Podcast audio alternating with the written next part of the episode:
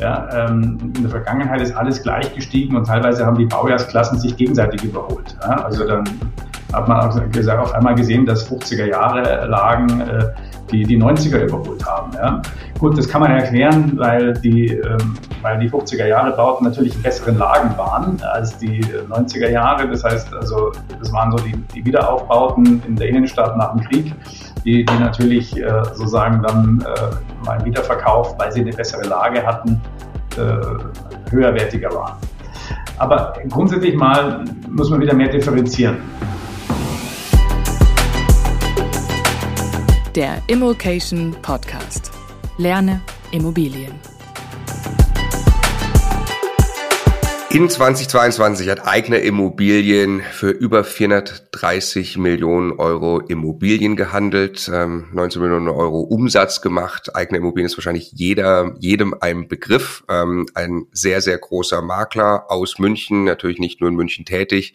Und ähm, freue mich sehr, dass ich heute mit dem Gründer äh, sprechen darf, der Eigner Immobilien aufgebaut hat und immer noch betreibt. Hallo, Herr Eigner. Hallo. Hallo, herzlich willkommen. Ja, vielen Dank nochmal. Wir haben das relativ spontan auf Remote umgestellt. Ähm, deswegen auch dieses Setup hier. Freue mich auf jeden Fall, dass wir dieses Gespräch hinkriegen. Hat sich schon ein bisschen angebahnt, weil, ähm, ja, ähm, wie gesagt, Sie sind ein Riesenmakler. Wir wollen das Gespräch jetzt so aufbauen. Wir wollen ein bisschen was verstehen ähm, über, klar, wie ist eigene Immobilien groß geworden? Was ist eigentlich der Immobilienmarkt? Die Gründung war im 1991. Was war der Immobilienmarkt damals? Ähm, und dann schauen wir uns so ein bisschen an, welche Phasen gab's. Ja, dann sicherlich so eine Phase 2008 bis 2022. Wie haben Sie das wahrgenommen? Ähm, den Markt und dann eben die Veränderung durch den Zinsanstieg. Und das wird dann sicherlich der Hauptteil sein. Ähm, wie funktioniert das Geschäft jetzt seitdem? Und zwar aus Maklerbrille, aus Verkäuferbrille und natürlich auch aus Käuferbrille, was mit Sicherheit für die meisten Zuhörer ähm, interessant sein dürfte. Und dann wollen wir auch gerne noch ihre Glaskugel befragen. Ähm, das heißt, genau, äh, ja, wo könnten denn Zinsen vielleicht hingehen? Wo könnte der Markt hingehen? Wir werden gucken, dass wir natürlich ein bisschen was zu München hören. Davon werde ich ausgehen. Aber ähm, klar, wahrscheinlich ähm, äh, sollten wir gucken, dass wir äh, dann auch den gesamten Immobilienmarkt ein bisschen besprechen, weil das dürfte für die meisten am relevantesten sein. Ja, gerne. Würde ich sagen, starten wir genau da. 1991. Herr Eigner, wie ging es Ihnen 1991 und wie war Ihr Blick auf den Immobilienmarkt? Na gut, also 1991 war ich gerade mit meiner Ausbildung zum Immobilienkaufmann fertig ähm, und ähm, ja, war 21 Jahre alt und äh, habe damals das Unternehmen gegründet, äh, gewisse Naivität oder wie soll ich sagen, äh, ja, heute würde man sagen, äh, Gründungsspirit ähm, und äh, gesagt, okay, habe ich gemeinsam mit einem Freund, der hat Versicherungen gemacht, saß ich in einem Büro und ähm, ja, habe das gemacht, was ich in meiner Ausbildung äh, auch gemacht habe, ähm, Immobilien gesucht, Kaufgesuche aufgenommen und ähm, Vermittlungen äh, angebahnt. Ähm, und letztlich äh, der Markt damals war ähm, ein seitwärts bewegender Markt. Das war also nicht, es war durchaus Nachfrage da, es war aber auch Angebot da. Also es war, äh, das war noch nicht überhitzt. Die Preissteigerungen waren eigentlich, ja, man hat zwar immer geschimpft von damals über, über steigende Preise, natürlich immer über steigende Mieten. Das war äh, natürlich über all die Jahrzehnte eigentlich immer der Fall. Ähm, und ähm, ja, aber es war ein relativ ausgeglichener Markt. Also das heißt, die Immobilienverkäufe haben durchaus längere Laufzeiten gehabt. Was waren die Zinsen ungefähr? Zinsniveau?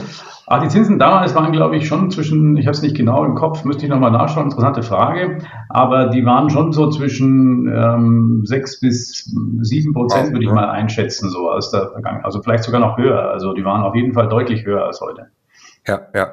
Und verglichen mit heute dann äh, die, die, die Durchlaufzeiten, also also das muss man natürlich immer vom Segment ein bisschen abhängig machen. Also eine, eine, eine Zwei-Zimmer-Wohnung hat eine andere Durchlaufzeit als eine und auch damals schon als eine als eine Villa irgendwo in Grünwald mit was weiß ich äh, die vielleicht in die Jahre gekommen ist. Also wo man erstmal jemanden finden muss, der sich mit dem Objekt beschäftigt oder da äh, genug Liebhaberei auch mitbringt. Äh, also das ist eine, also das ist natürlich immer eine Frage der Käufergruppe. Ja, also ähm, ich habe damals angefangen relativ im hochpreisigen Segment und, und viel, viele von diesen ja, ähm, ja, Villen auch äh, gemacht.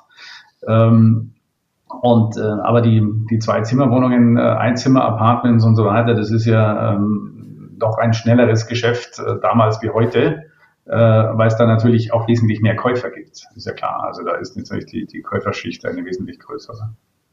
Wie macht man das? Als ich stelle mir das vor, 21-Jähriger, noch keine Immobilie gehandelt, dann klingelt bei einer klingelt man bei einer Villa und sagt, kann ich die für Sie verkaufen, oder? Ja, so ungefähr. Also es, es waren damals, also man muss dazu sagen, ich war ja nicht ganz äh, blauäugig und, und grün in den Ohren, sondern ähm, ich hatte ja schon zwei Jahre eine Ausbildung gemacht äh, in, in einer Immobilienfirma und ich war so gesehen schon ein bisschen erfahren mit dem, was die Leute suchen, was sie, was man, wie der Markt funktioniert und habe mich da auch damals schon sehr mit, äh, mit Technik beschäftigt, also mit äh, der Marktbeobachtung. Ähm, gab damals auch schon Marktbeobachtungsprogramme. Ähm, und ähm, ja, und habe dann halt äh, entsprechend die Objekte rausgesucht, bis damals, wie man es halt gemacht hat, als wenn man anfängt, äh, letztendlich bestehende Kontakte, äh, sage ich mal, gepflegt und, äh, und neue gesucht äh, über äh, die privaten Anzeigen. Teilweise damals wurde noch sehr viel privat inseriert. Also das heißt, äh, vielfach haben die Leute einfach mal eine Anzeige geschalten und äh, dann haben sie natürlich wie heute auch viele Makler gemeldet äh, auf diese Anzeigen und äh, die Objekte waren nicht so schnell verkauft. Dementsprechend hat man als Makler vielleicht eine Chance gehabt, mit den Eigentümern ins Gespräch zu kommen und dann irgendwann die Vermittlung zu übernehmen. Ist heute schwieriger geworden, weil natürlich äh, äh, durch die digitalen Medien und so weiter der Markt transparenter geworden ist. Damals gab es ja nur die Zeitung im Endeffekt. Ja, Okay, und wie ist, äh, wie ist Eigner dann gewachsen? Also Sie haben die ersten Villen verkauft, kann man sich vorstellen, da bleiben dann Provisionen hängen. Ähm, damit kann man dann anfangen, ein Unternehmen aufzubauen. Kann man so ungefähr so Ja, sagen? also es ist nicht so, dass das jetzt von jetzt auf gleich äh, sich so entwickelt hat, äh, sondern das waren äh, auch lange Jahre der Entwicklung. Also wir waren äh, 91 angefangen, ich war alleine, äh, habe dann irgendwann mal Praktikanten gehabt und äh, irgendwann mal auch, ähm, ich glaube ab 1993 habe ich dann ähm, auch die ersten Auszubildenden gehabt bei mir im Büro. Und ähm, ja, und so langsam hat sich das entwickelt. Dann kamen die ersten Makler hinzu, ähm, habe meine Sekretärin eingestellt, ähm, dann ist man mal umgezogen in neue Büroräume. Das war dann so um 1900, äh, lassen Sie mich überlegen, 96. Ähm, äh, also das waren langwierige Entwicklungen. Das ging nicht von jetzt auf gleich. Äh, und das ist auch nicht so, dass man sagt, man hat also von Anfang an Millionen Umsätze gemacht. Ähm, das, ähm, das ist ein, ein langer und, und, und steiniger Weg, den man da gehen muss mit Rückschlägen und äh, nicht nur immer mit jedes Jahr Steigerungen. Da gab es auch mal Stagnation oder wo man, sage ich mal, in einem Jahr vielleicht viel Umsatz gemacht hat, aber weniger Gewinn und so weiter. Wie es halt üblich ist, wenn man Unternehmen aufbaut. Jetzt waren sie wahrscheinlich damals nicht der, der Einzige, der sich auf den Weg gemacht hat, sowas zu tun. Heute äh, wären sie auch nicht der Einzige. Was glauben Sie, hat sie ja. unterschieden? Also, also, es gab damals schon eine Menge äh, an, an Maklern, auch professionell agierenden Maklern, also so ist es nicht. Äh, es gab, glaube ich, hm, weiß nicht, Untersuchungen darüber, äh, glaube ich, gibt es nicht oder Zahlen sind schwierig wahrscheinlich im Nachgang äh, dazu erfassen, wie viele Makler am Markt waren, aber die Zeitung war voll. Also der Immobilienteil damals äh, der Süddeutschen Zeitung, kann ich mich erinnern, der, der war auch 40 Seiten. Ja? Also äh, das waren schon, das waren auch die Zeiten, wo es dann auch teilweise um Ostimmobilien viel ging. Ähm, äh, also das äh, Kapitalanlageimmobilien äh, mit Abschreibungen und so weiter, das war natürlich ein großes Thema. Also ähm, also es war ein professioneller Markt äh, mit professionellen Marktteilnehmern. Mit Sicherheit ist seitdem der Professionalisierungsgrad nochmal gestiegen. Äh, und das ist natürlich auch ein Grund, warum wir vielleicht äh, groß geworden sind, weil wir die Digitalisierung schon sehr früh gemacht haben. Also all, die Dinge, die äh, letztlich äh, irgendwelche Hybridmakler, wie man sie heute nennt, als Innovation verkaufen, die haben wir vor 20 Jahren schon gemacht. Also das sind alles Dinge, die, die nicht neu sind. Also wir haben auch schon 1900, äh, ich glaube 97 war es, äh, die, die erste äh, Website gehabt. Und wir haben auch damals schon Digitalfotografie eingeführt, also die ersten Digital, Digitalkameras, die für Immobilien dann geeignet waren mit entsprechenden Weitwinkeln und Motiven, äh, Objektiven und so weiter. Das haben wir alles damals schon benutzt und äh, auch im großen äh, Umfang und eigentlich ähm, dann auch sehr systematisch. Ähm, und, äh, und natürlich immer mehr und immer größer und immer systematischer. Also das heißt, diese Einführung von Prozessen, auch digitalen Prozessen, das war damals auch schon, äh, wir haben 1999 eine Software eingeführt, die wir seitdem benutzen. und immer wieder auf unsere Bedürfnisse angepasst haben. Also wir waren schon sehr stark in der digitalen äh, ja, Transformation, wie man so sagt. Ja, ja.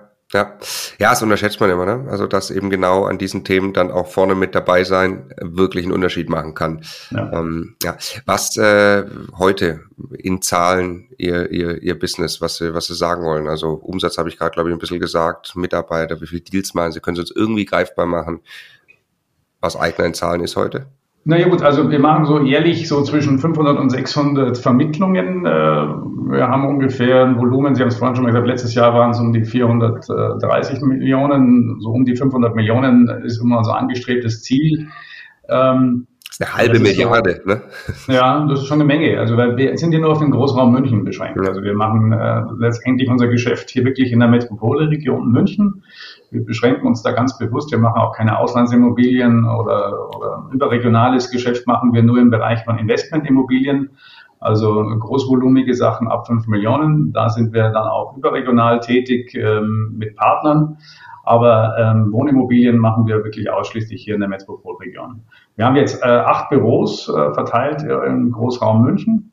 Ähm, wir sind 150 Mitarbeiter, ähm, die, ja, wir haben wir haben ein bisschen von der Struktur her, muss man das sehen, sehr viel äh, Inhouse-Marketing. Ähm, wir haben äh, die Inhouse-Finanzierung. Ähm, also wir haben sehr viele sozusagen unterstützende Abteilungen.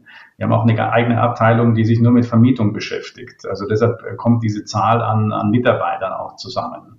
Ähm, die, die Makler, die sich mit dem Verkauf beschäftigen bei uns, sind so um aktuell, ich glaube 48 haben wir aktuell die, die also wirklich rein äh, im Verkauf äh, sich aktiv beschäftigen. Und die wiederum werden unterstützt von einem starken Backoffice. Also wir haben überall Assistenzen, also man darf sich, muss sich so vorstellen wie eine Anwaltskanzlei.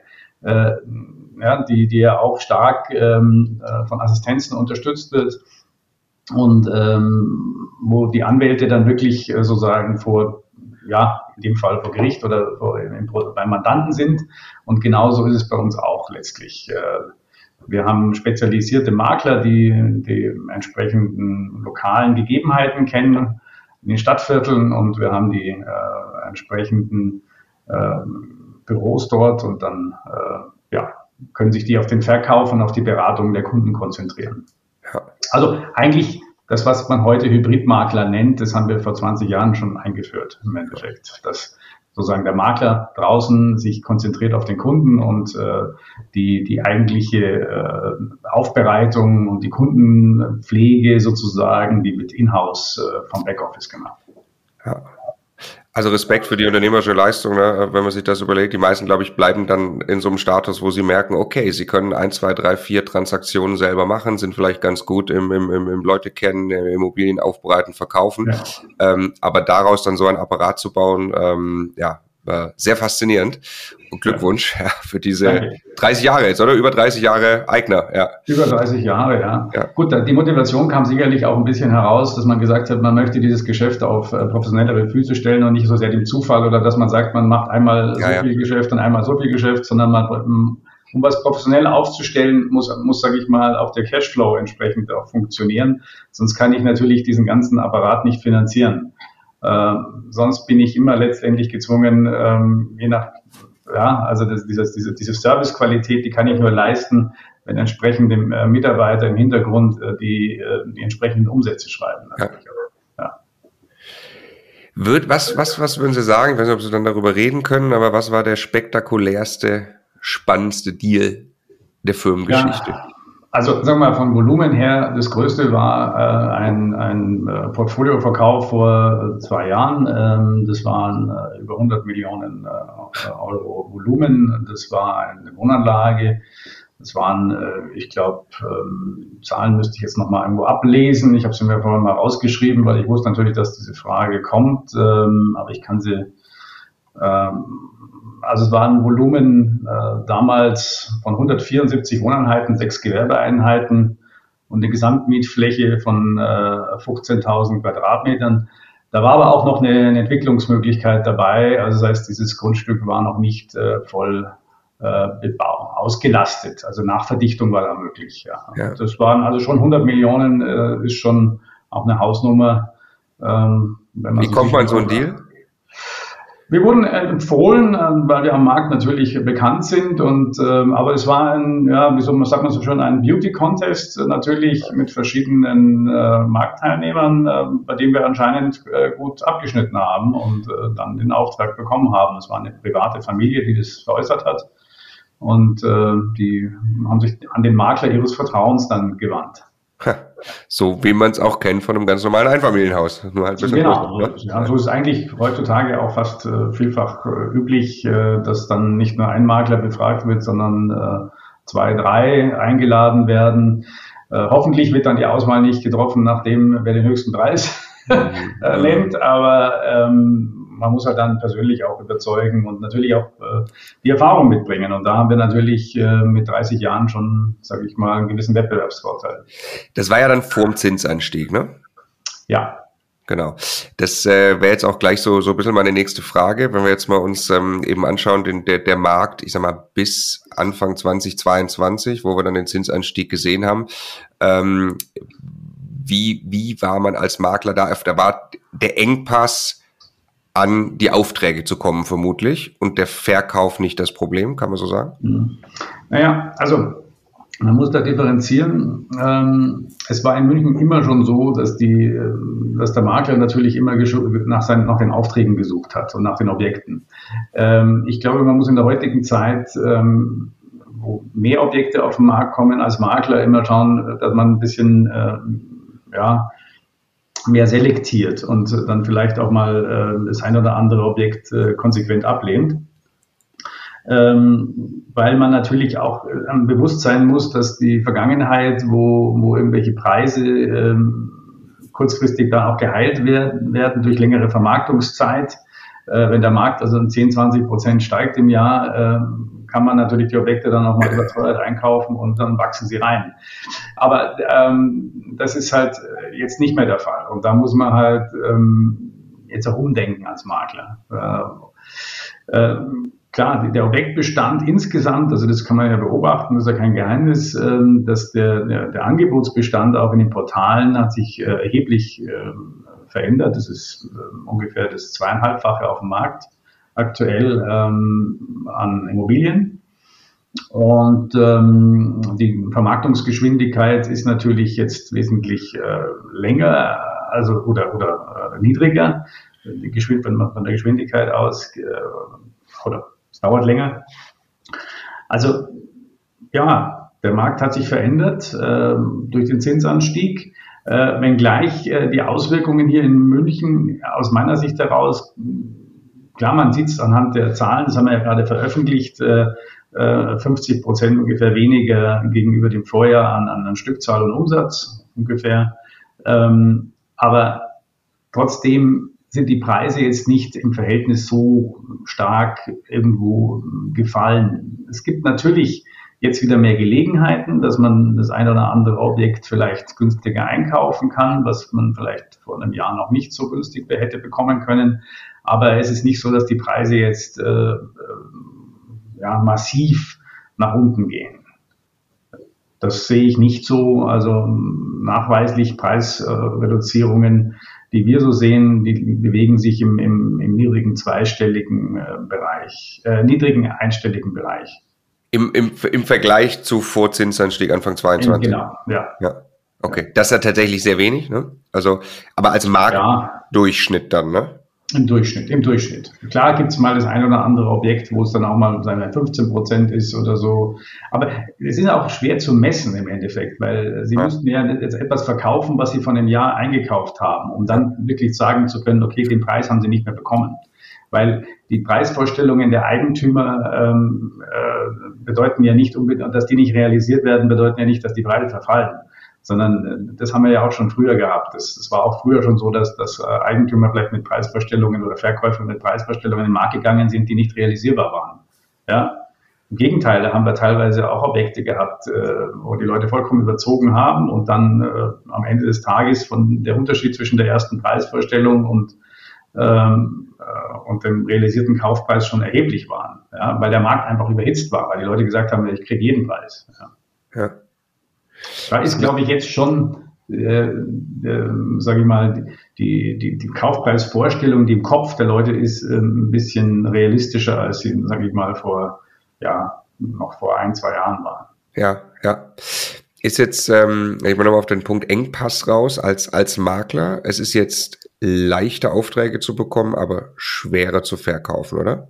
So müsste sich der Engpass verändert haben.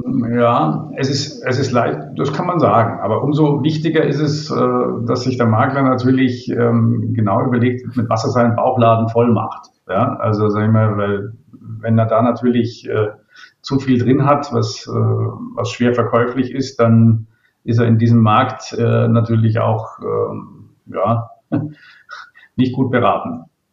Ja, ja. Wie verhält man sich als Käufer, um möglichst erfolgreich, gut, günstig im Moment lukrativ Immobilien einzukaufen? Das war ja 20 bis eben zum Zinsanstieg 2022. Da ging es sehr viel um Geschwindigkeit, Verbindlichkeit. Ich hatte wahrscheinlich sehr viel Mitinteressenten. Wenn ich Pech hatte, äh, gab es ein ja. Wiederverfahren. Ähm, das hat sich gedreht, auch in meiner eigenen Wahrnehmung. Man, es ist jetzt eher ein Käufermarkt. Ähm, was können Sie für Tipps geben, wie ein Käufer möglichst gute Deals macht? Also ich glaube, die Verbindlichkeit, die Sie gerade genannt haben, ist ganz wichtig, ähm, weil letztendlich was, äh, wir suchen natürlich auch Partner als Makler oder äh, die, die, mit denen auf die wir uns verlassen können. Ja? Der, der Kunde will sich verlassen auf uns, aber wir wollen uns auch verlassen auf den, auf den Kunden. Äh, und ähm, wichtig ist, glaube ich, dass man ähm, sich bewusst ist, ähm, dass der Markt äh, nach wie vor nicht nur auf den Portalen äh, ähm, ist, sondern letztendlich jeder Makler auch seine Kunden äh, bedient, die er kennt. Dementsprechend ist es, glaube ich, wichtig für den Kunden, ähm, dass er sich bekannt macht bei den Marktteilnehmern, also bei den Maklern und dort auch entsprechend ja, verbindlich auftritt. Ja, das ist ganz wichtig. Aber auch mit einer, ähm, mit, wie sage ich mal, mit einer, mit einer ja, seriösen Erwartungshaltung.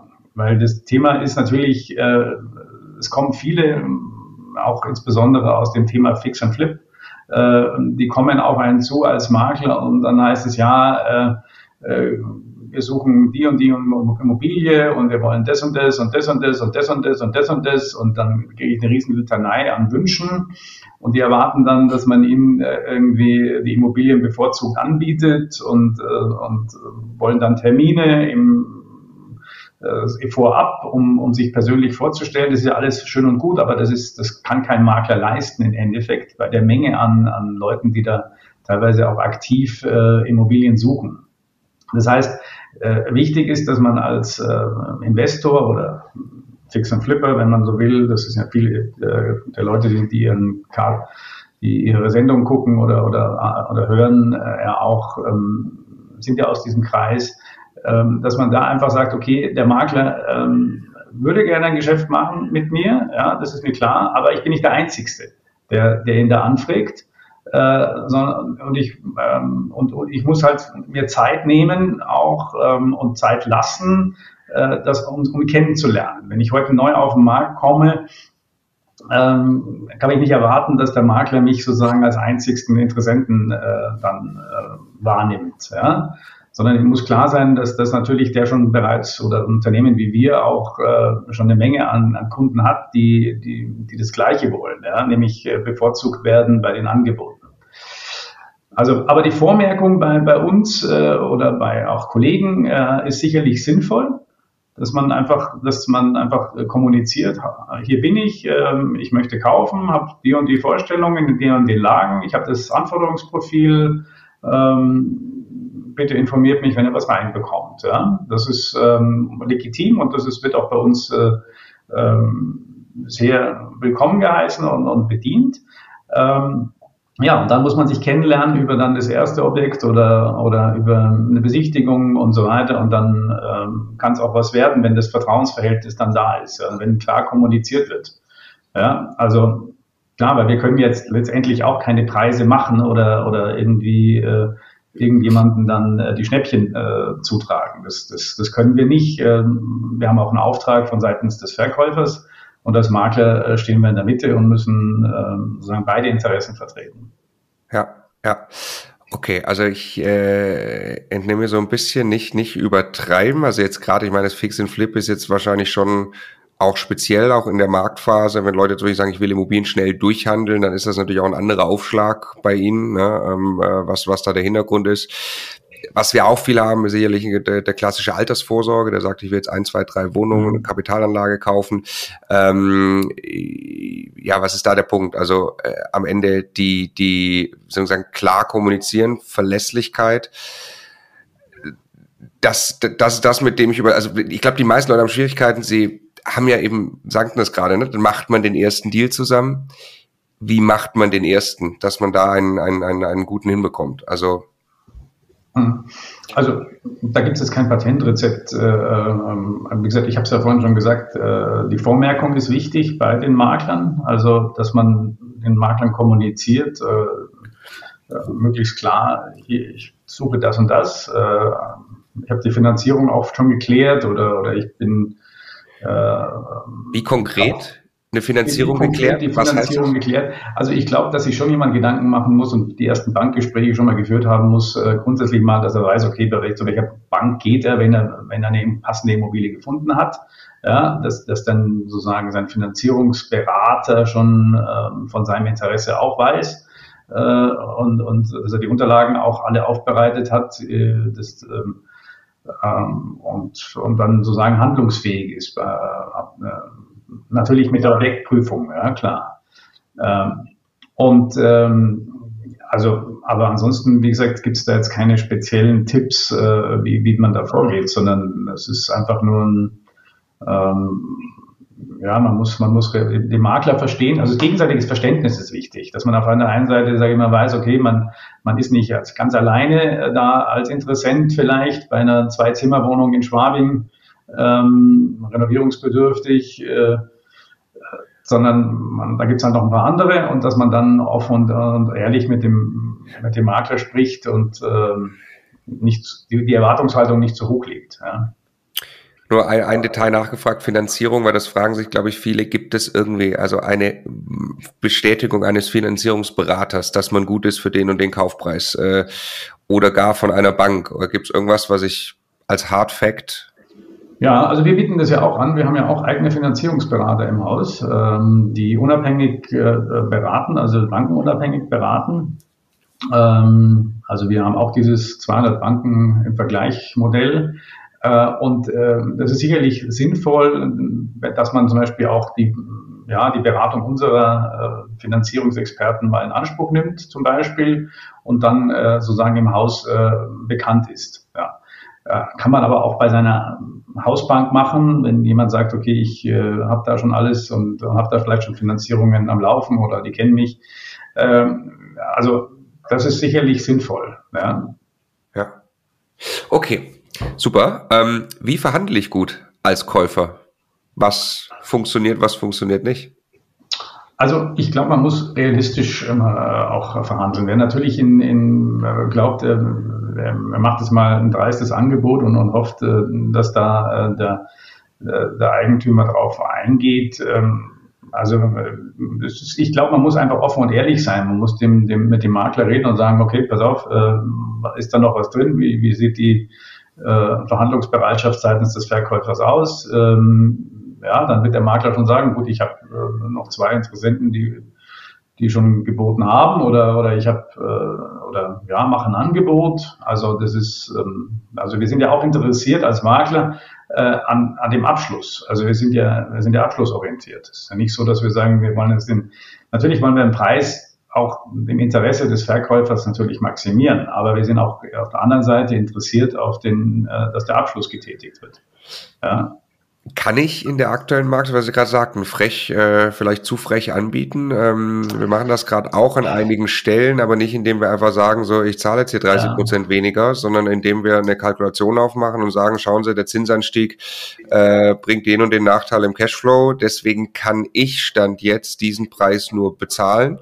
Ähm, mhm legen Sie es quasi einfach vielleicht dem Verkäufer vor. Vielleicht ist es jetzt nicht das Richtige, könnte aber dazu kommen haben wir jetzt seit Zinsanstieg die Erfahrung gemacht, es gibt dann vereinzelt eben trotz eines relativ frechen Angebotes die Verkäufer, die keinen weiteren Interessenten gerade haben und sagen, ja, okay, das ist, immer die Frage der Verkaufsmotivation des Verkäufers. Äh, klar, wenn ich, wenn, wenn, wenn der sagt, er braucht das Geld für den anderen und wie lange er die Immobilie auch schon selbst hat. Also das ist natürlich auch so ein bisschen Indikator.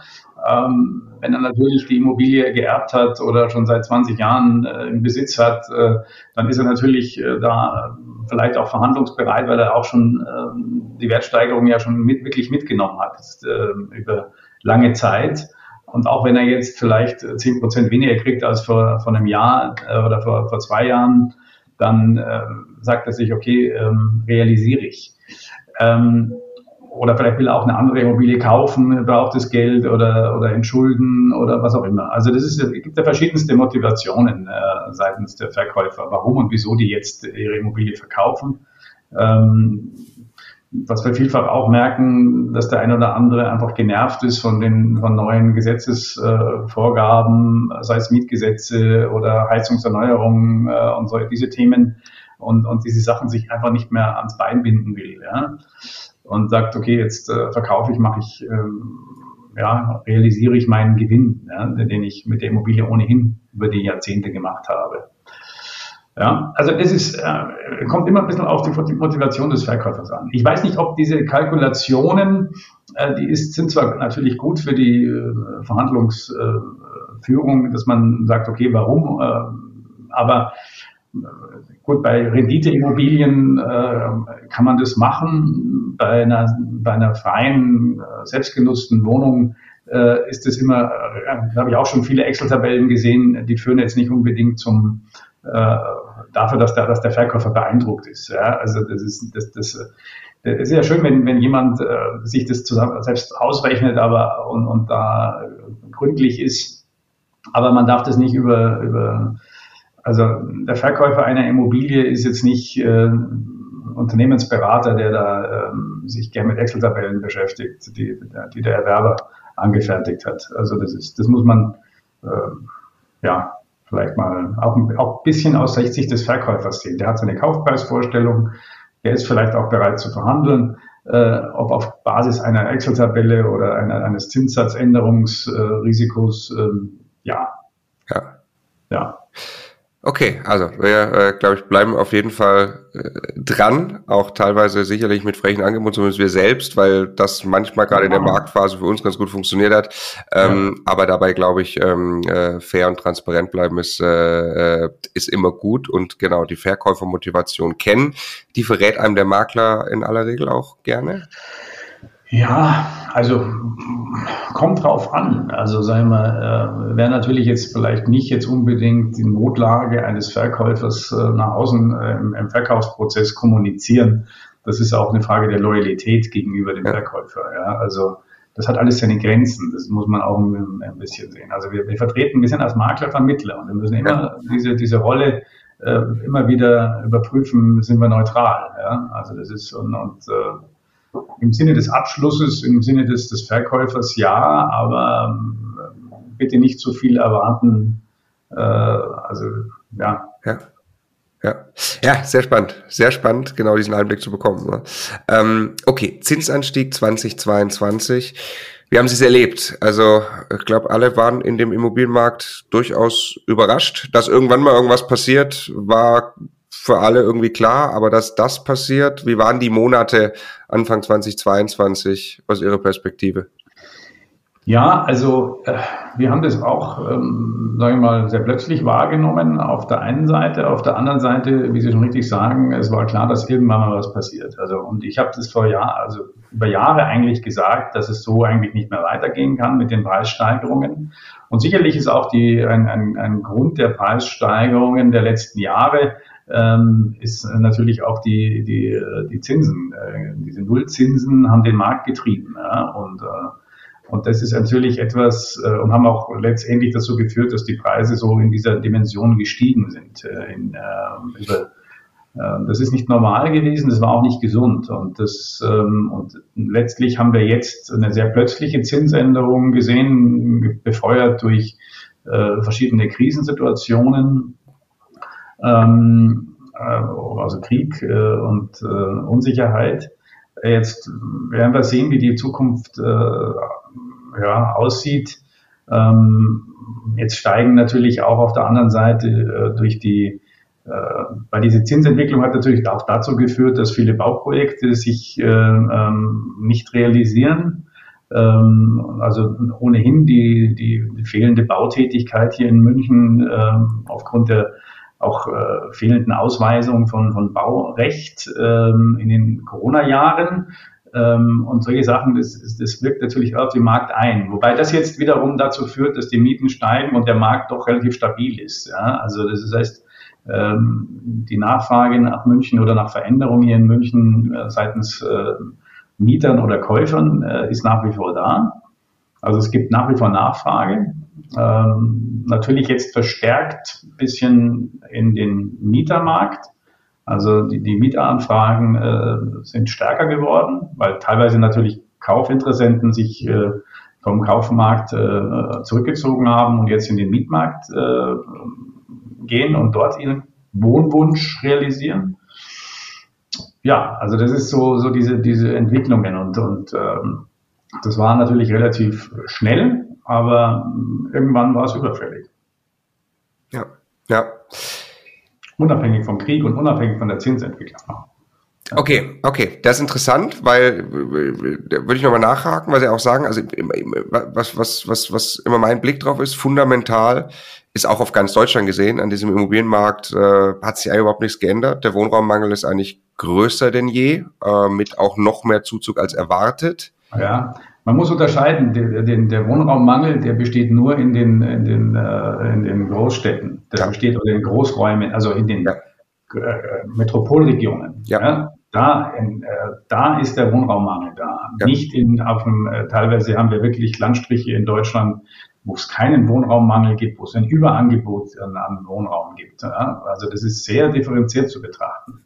Ja. Und, äh, und äh, klar, wenn ich jetzt sage, äh, es war überfällig, unabhängig vom Zinsanstieg und äh, wir müssen sagen, historisch gesehen haben wir jetzt Zinsen, die äh, immer noch extrem niedrig sind. Das heißt, also wir haben historisch immer noch niedrige Zinsen. Ja, aktuell mit vier Prozent. Ja. Also wir, das historische Mittel, glaube ich, liegt bei über sechs Prozent. Also äh, äh, dementsprechend ähm, äh, ist es immer noch eine Niedrigzinssituation, die wir jetzt aktuell haben. Ähm, wenn wir jetzt äh, sehen, okay, warum hat sich irgendwann mal, klar, Bäume wachsen nicht in den Himmel und auch Immobilienpreise nicht. Ja, also und äh, diese, äh, das war ja keine nicht Niedrigzinsphase, sondern war eine Nullzinsphase. Und diese Nullzinsphase äh, ist natürlich eigentlich, äh, ja, das gab es nie. Wenn man das vor Leuten äh, vor zehn Jahren gesagt hätte, es gibt Minuszinsen, es gibt Nullzinsen äh, und du kannst für 0,5 Prozent eine Immobilie finanzieren, äh, hätten alle gesagt, ja, das gibt's nicht. Kein Banker hätte das für, für irgendwo, also selbst die Leute, die es, äh, Experten hätten es nicht mal für äh, möglich gehalten.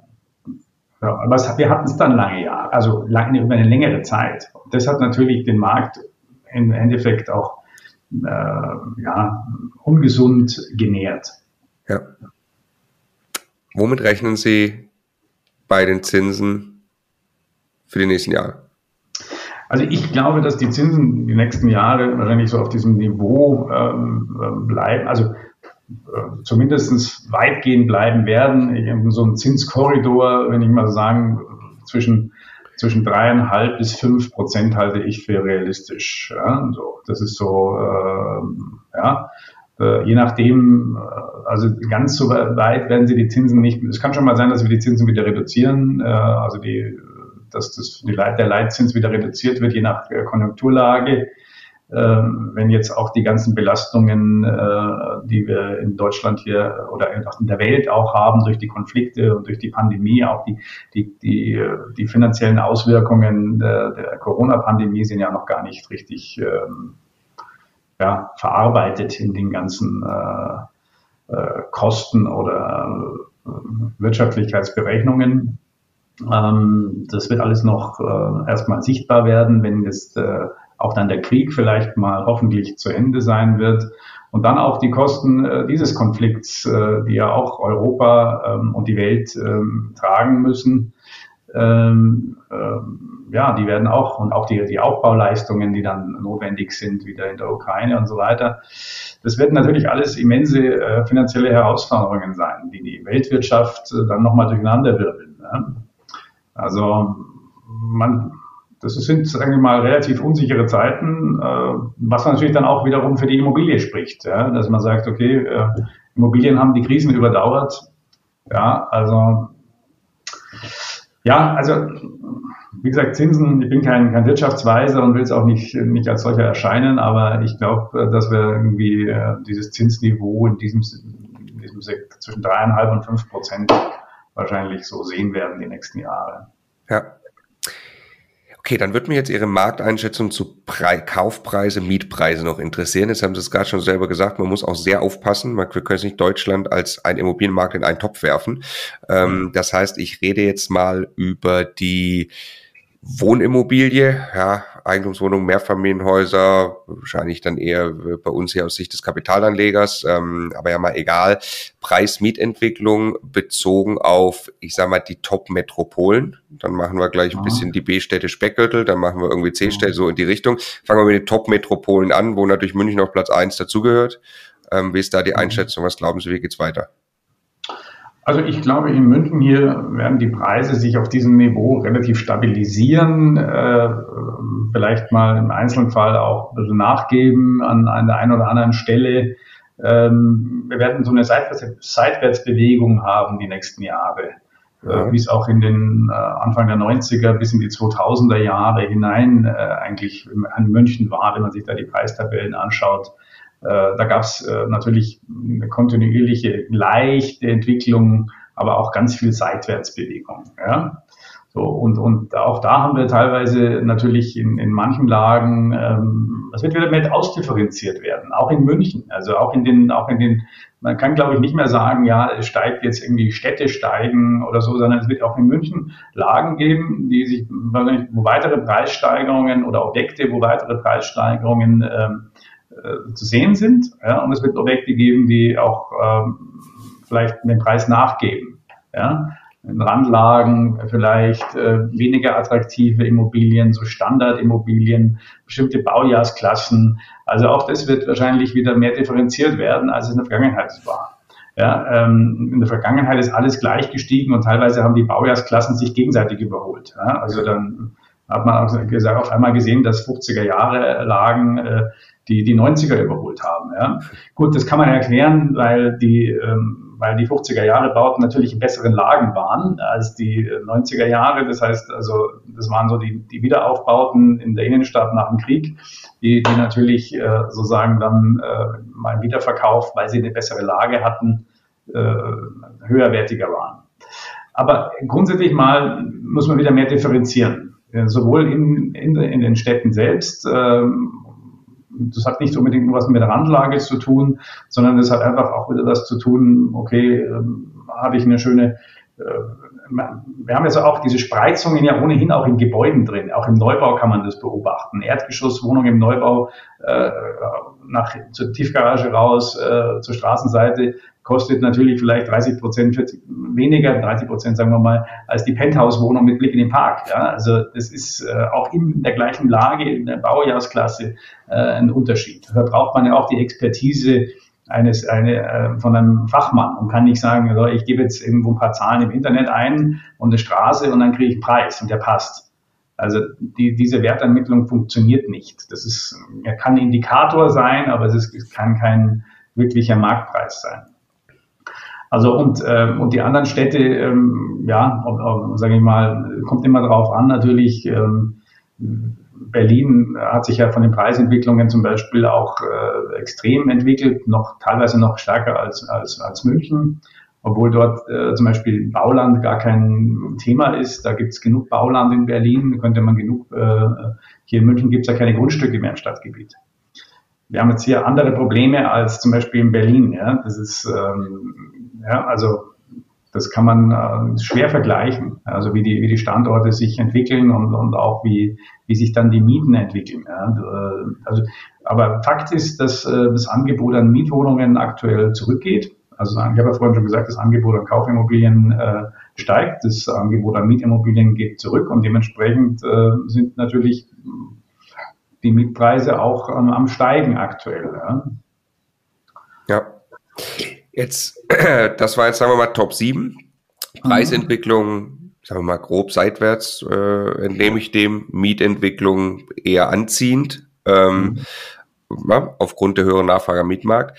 Gilt das? Jetzt machen wir mal so B-Städte, Speckgürtel, also ich sage mal vielleicht die S-Bahn-Netze entlang, äh, vielleicht bei München ein bisschen weiter raus. Äh, mhm. Ja, natürlich viele Lagen in NRW, die sowas haben. Mhm. Haben Sie da auch einen Blick drauf?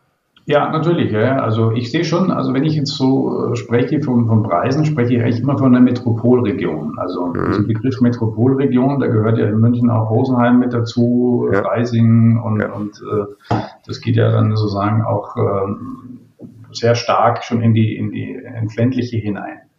Ähm, also das hängt natürlich alles an München im Endeffekt äh, dran, ja. Also insbesondere wenn es an Essen die S-Bahn angebunden ist.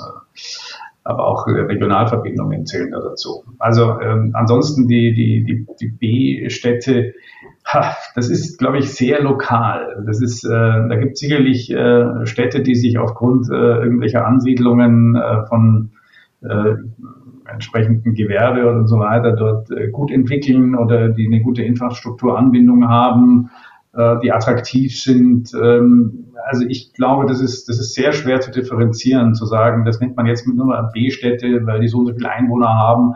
Da muss man sich die Wanderungssaldo sicherlich anschauen und so weiter ähm, der letzten Jahre. Auch äh, die Frage ist, wie viel, was passiert da in den nächsten Jahren? Wird der Neubau ausgewiesen? Entstehen da Projekte? Äh, es ist natürlich so aktuell, glaube ich, ähm, überlegen sich die Bauträger hier in München ja auch schon, bauen sie überhaupt, obwohl sie die Grundstücke haben, äh, weil die Baukosten eigentlich unkalkulierbar sind.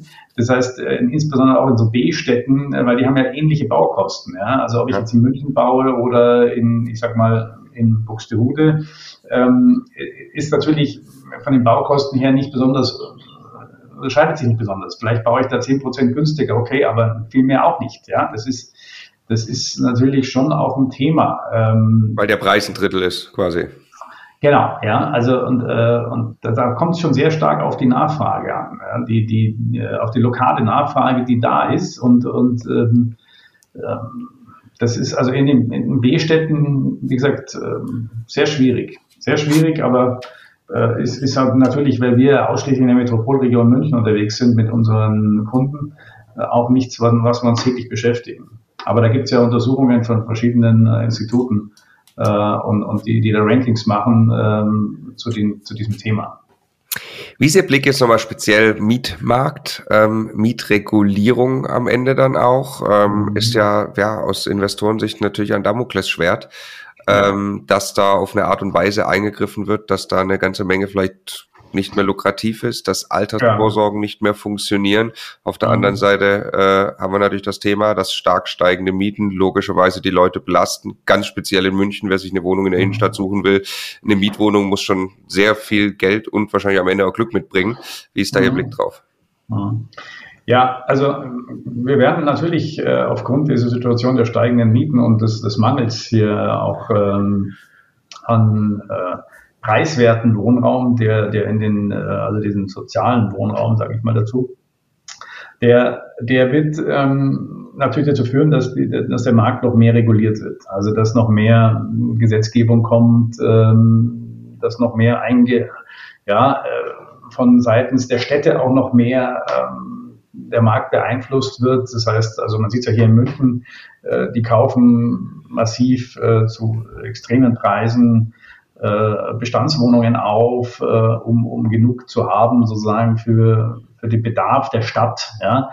Äh, wenngleich diese Objekte alle vermietet sind und, und äh, ich nicht weiß, was das nützen soll letztlich, äh, aber es ist natürlich ein politisches Instrument, um Wählerstimmen äh, äh zu bekommen löst aber das Problem in keinster Weise, sondern, sondern bindet nur das Kapital, was notwendig wäre, um an anderer Stelle günstigen Wohnraum äh, zu, äh, erstellen, ja, was, was eigentlich die Aufgabe der Stadt wäre. Ja, nicht irgendwelche Bestände zu kaufen, um Mieter da, die da drin wohnen und auch geschützt sind vom Mietrecht, äh, ähm, ja, zu schützen, in Anführungsstrichen, ähm, äh, ob sie schützenswert sind oder nicht, mal dahingestellt.